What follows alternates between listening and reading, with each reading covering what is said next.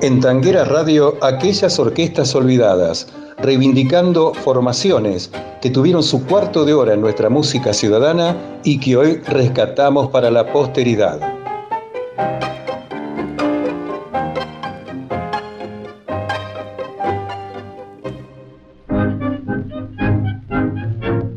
Hola amigos de Tanguera Radio, vamos perfilando el final de este, mi primer ciclo en la prestigiosa Radio Tanguera que se escucha en todo el mundo va llegando a su final aquellas orquestas olvidadas, y en este anteúltimo programa traemos en primer término la orquesta típica del maestro Horacio Omar Valente. Este pianista, director, arreglador y compositor argentino nació con el nombre de bautismo de Antonio Felipe Valente en Buenos Aires el 30 de marzo de 1937. Fue músico completo, un intérprete virtuoso, de una increíble ductilidad, tanto para el piano, su instrumento predilecto, como para el bandoneón. Además, sabía tocar el contrabajo y fue un reconocido arreglador, faceta en la que se ganó un gran prestigio, instrumentando para las principales orquestas de su tiempo. Enrique Mario Franchini, Franchini Pontier, Aníbal Troilo, Astor Piazzolla, Juan D'Arienzo, Roberto Caló y Leopoldo Federico, entre otras. Nació en el barrio de Constitución, pero su extensa trayectoria en el tango comenzó en La Plata, capital de la provincia de Buenos Aires, donde se mudó con su familia a los nueve años de edad. De niño se interesó por la música, primero con el bandoneón de su padre, después con el piano, instrumento que le gustaba más y que constituyó su herramienta definitiva. Con apenas 12 años fue alumno de Eduardo Rovira, quien le enseñó los secretos del instrumento y las primeras nociones de armonía y contrapunto. Se puede afirmar que era un niño precoz. En muchas de las aristas de aprendizaje superaba a los discípulos adultos del maestro. Tiempo después estudió armonía con Ernesto Titi Rossi. Por esas virtudes, Comenzó a trabajar profesionalmente muy joven. Siendo un adolescente de 13 años, integró la orquesta de Ricardo Pérsico, compositor del tango Hoja Seca, que grabó Mariano Mores con su sexteto. Posteriormente, un desmembramiento de esta orquesta dio origen a la típica Florida, un quinteto formado por jóvenes músicos de su ciudad adoptiva y del cual fue su director. Como dato ilustrativo, tocaron en el recientemente inaugurado Canal 7 de televisión en el año 1953. Después, al año siguiente, ocurrió un importante salto en su carrera artística. Una tarde lo escuchó Ángel Alegro, que era contrabajista de la orquesta de Horacio Salgán y quien junto a otros compañeros se estaba alejando de la misma para formar parte de Los Embajadores del Tango, nombre con que bautizaron el nuevo armado. Continuó con Mario Canaro y fue reemplazado en varias orquestas. Una vez le tocó hacerlo nada menos que con Osvaldo Pugliese, con solo 19 años. Una vez finalizado el servicio militar, formó su propio conjunto y fue en La Plata. Se llamó Quintango y actuó en diferentes radios porteñas, clubes, televisión y en los más prestigiosos escenarios tangueros, entre ellos el Viejo Almacén. Su orquesta era de corte bien popular, no obstante traslucía reflejos de la vanguardia, producida a partir de los años 50. En el año 1965 obtuvo el primer premio en el Festival de la Falda en la provincia de Córdoba, al frente de una formación compuesta íntegramente por músicos platenses. Tocó el piano en el quinteto de Hugo Baralis, para el que escribió varios arreglos, entre ellos el de su tango Ciudad Noche. Junto a Néstor Marconi con su bandoneón y Héctor Consol en el contrabajo, armaron en 1971 el Vanguard Trio, con el que grabaron dos discos larga duración para el sello Tono Disc. Fue un asiduo concurrente a las salas de grabación en Argentina y también en Japón, donde fue uno de los pioneros de nuestro tango. En aquel lejano país instaló un conservatorio y realizó más de 400 arreglos para músicos nipones. En su haber podemos contar alrededor de 70 discos long play y 12 compactos. Viajó por primera vez como bandoneonista con la orquesta de Franchini Pontier. Después repitió la experiencia dirigiendo su orquesta como acompañante del cantor Jorge Hidalgo y luego, en muchísimas oportunidades más, llevando siempre en sus agrupaciones jóvenes oriundos de La Plata. Colaboró y acompañó en el disco a infinidad de cantantes. Entre ellos podemos citar a Roberto Rufino, Virginia Luque, Alberto Podestá, Silvia del Río, María Garay, Carlos Rossi, Héctor Darío, Reinaldo Martín, Ana Medrano, Enrique Lear y Claudio Berger. La muerte lo sorprendió a la una de la tarde del primero de febrero de 2008, en su habitación del Hospital Español de la ciudad de Buenos Aires, después de más de 10 días de luchar contra una neumonía. Tenía 70 años. Los invito a escuchar a continuación a la orquesta típica del maestro Omar Valente en Madrugada, con la voz de Roberto Achával, tango con música y letra de Fernando Rolón, compuesto en el año 1966.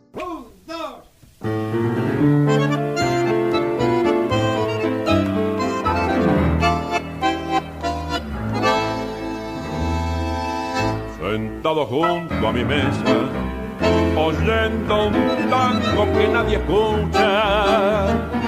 Casi las cinco de la mañana y hay un recuerdo que me hace. En la ginebra aburrida voy evocando mi vida y detrás del ventanal el desfile matinal de los que ganan el pan.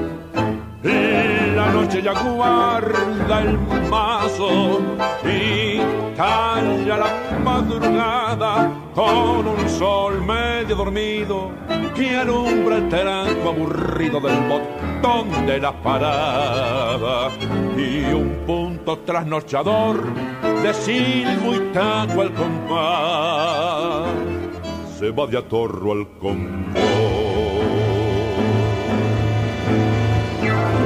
Mil estaños nocheros y en escolazos de madrugada. Palme una vida casi vacía y hoy que hago cuentas no tengo nada. En la ginebra aburrida voy evocando mi vida y la bronca de saber que los años que se van ya nunca podrán volver.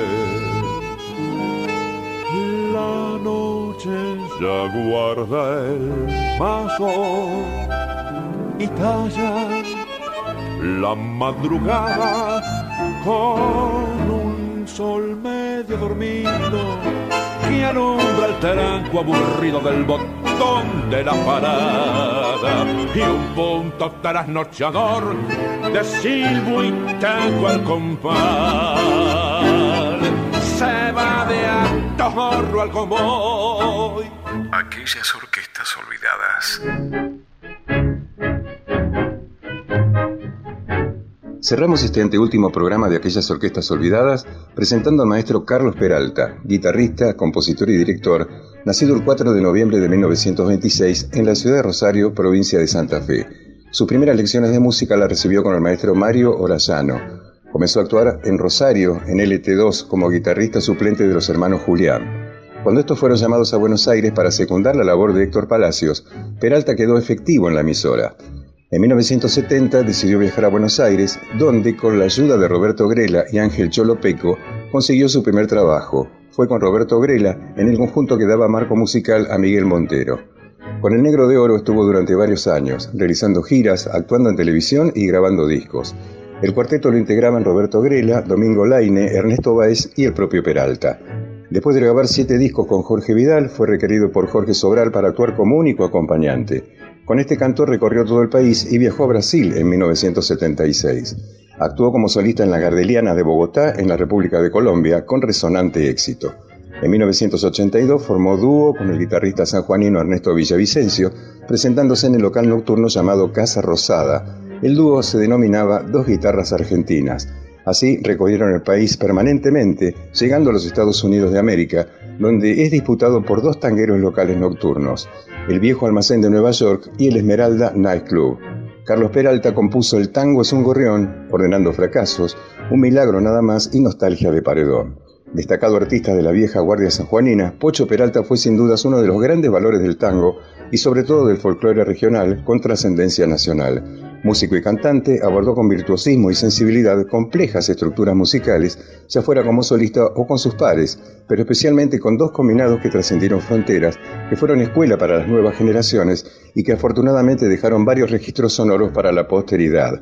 Uno es el dúo Cisterna Peralta, que armó los 70 con un sanjuanino de Caucete, su amigo Alfredo Humberto Cisterna Torres, fallecido en 2011, que a mediados de aquella década grabó su primer disco para el sello Diapasón, acompañado por el negro Villavicencio, Enrique Barbosa y Pedrito Gómez. Un boom nacional que recibió dos discos de oro y lo convirtió en el único combo sanjuanino en lograr esa hazaña en la historia del folclore local. Sería ese el primero de cinco larga duración que hicieron durante su exitosa trayectoria, que duró algo más de un lustro, hasta que Peralta se mudó a la docta, aún disfrutando de las mieles del éxito. Carlos Peralta falleció el 28 de septiembre de 2010. Ahora, en aquellas orquestas olvidadas por Tanguera Radio, escuchamos a las guitarras del maestro Carlos Peralta con la voz de Carlitos Acuña en el tango Aquellas Farras, música de Roberto Firpo y letra de Enrique Cadícamo, compuesto en el año 1930.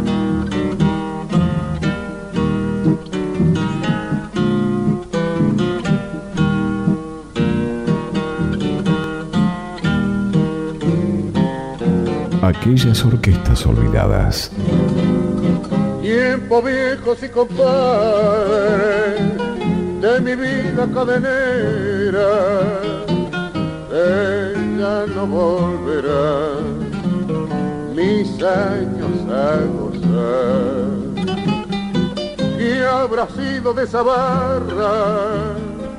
Bravo con estrella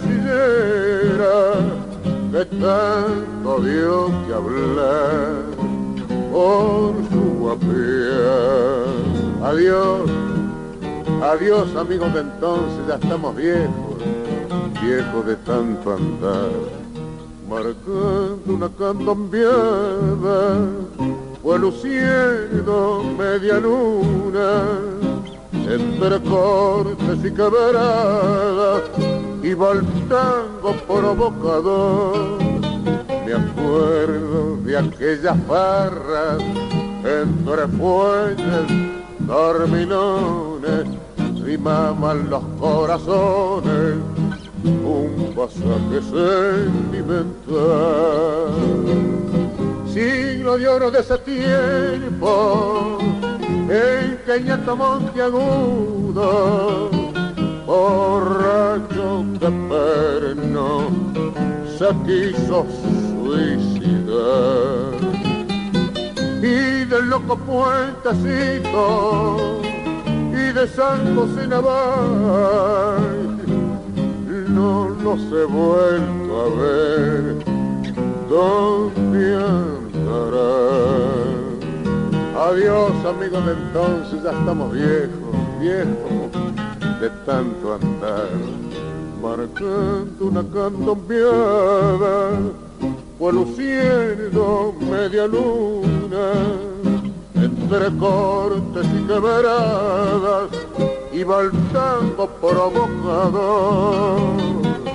Me acuerdo de aquella farra, entre fuentes dormilones, rimaban los corazones un pasaje